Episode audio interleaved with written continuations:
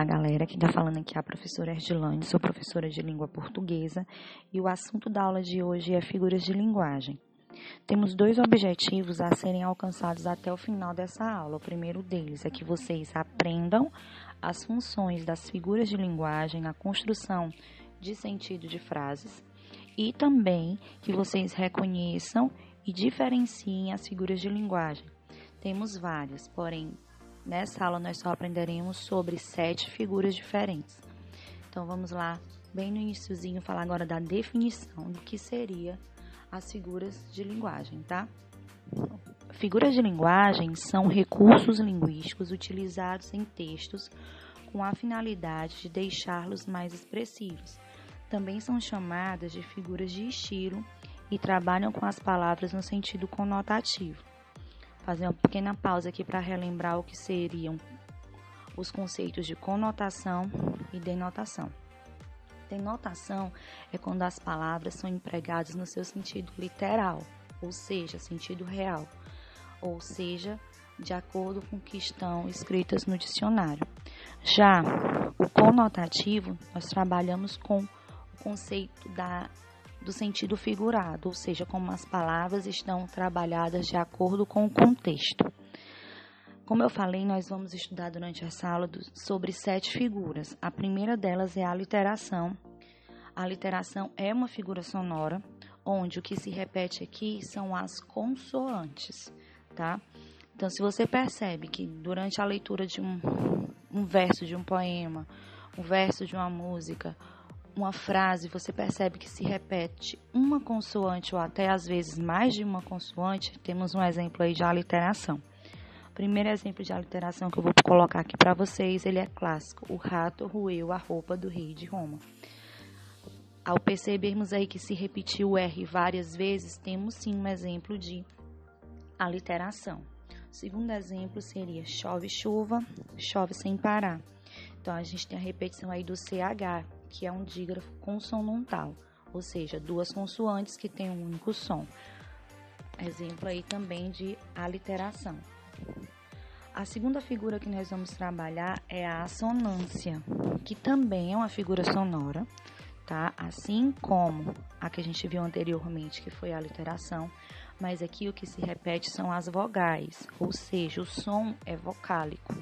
Percebeu que na sua frase, no seu verso, na sua letra de música está se repetindo vogal, uma ou mais vogais ou um ou mais som vocálico, temos sim exemplos de assonância. Dá aqui dois exemplos. O primeiro dele, a arara amarela. A gente percebe aí a repetição da vogal A em vários momentos dessa frase. A segunda, a boa boca da moça. Nós temos a repetição aí de duas vogais, a vogal A e a vogal O também é exemplo de assonância. Terceira figura é chamada de inversão ou hipérbato, tá? Essa figura interfere sim na estrutura gramatical da frase ou da oração, tá? Por quê? Porque aqui a gente tem uma inversão da ordem direta dos termos da oração ou da frase verbal. Como assim ordem direta e ordem inversa? Ordem direta, segundo a gramática, nós temos o sujeito, temos um verbo e temos os complementos. A gente sabe que o sujeito, dentro de uma oração ou de uma frase verbal, ele sofre a ação que é dita pelo verbo. E o que vem depois desse verbo nós vamos chamar por enquanto de complementos, que eles vão complementar o que o verbo quis nos dizer. Quando ocorre qualquer alteração dessa estrutura, nossa frase deixa de estar na ordem direta e passa a estar na ordem inversa. Dá aqui dois exemplos para vocês. O primeiro deles é: chegou o inverno. A gente tem essa oração aí que inicia com o verbo, depois temos o nosso sujeito. Por isso que ela está na ordem inversa e é um exemplo de inversão ou hipérbato. O segundo exemplo seria o barco da pequena ilha se aproximou. Na ordem direta, essa frase seria: o barco se aproximou da pequena ilha. Então a gente percebeu aí que o verbo, ao invés dele estar logo após o sujeito, ele foi para o final da minha oração. Então, outro exemplo aí de inversão ou hipérbato. Nossa quarta figura é a comparação. A comparação é a aproximação de dois termos nos quais existem uma relação de semelhança. A dica aqui na comparação é, tá? Que escrito nessa minha frase, eu vou sempre ter um conectivo que também é chamado de termo comparativo. Então, na comparação, o termo comparativo vem escrito na frase. Exemplo aqui, ó. João é tão engraçado quanto seu pai. Então, tão quanto a gente tem essa relação, essa ideia de comparar o João ao pai. Então, termo comparativo escrito na frase, comparação. O segundo exemplo seria: a chuva caía como lágrimas de um céu entristecido. Então, como modo, né? Então, relação também de comparação explícita escrita na minha frase. Quando isso acontece, temos sim exemplo de comparação. Já a metáfora, ela também emprega esse sentido de semelhança.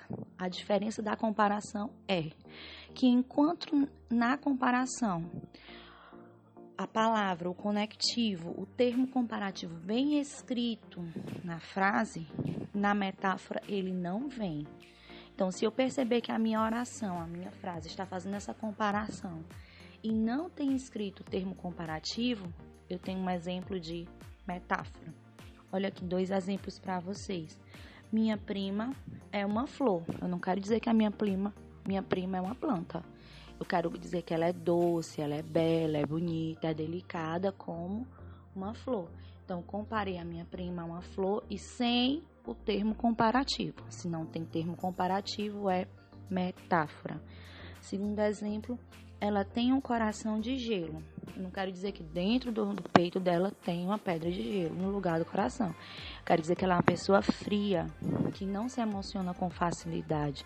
Então, eu estou comparando a ela essa essa pessoa, esse cubo de gelo no lugar do coração. Estou comparando com uma pessoa muito fria, que não se abala com facilidade. Então, outro exemplo de metáfora.